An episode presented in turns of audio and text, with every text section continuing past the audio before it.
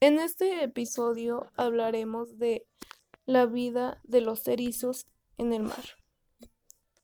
Los erizos muy venenosos, pero bueno, sí son venenosos y llegan a ocasionar dolor y eritema agudo y ulceraciones, entumecimiento y ventume la parte donde pica.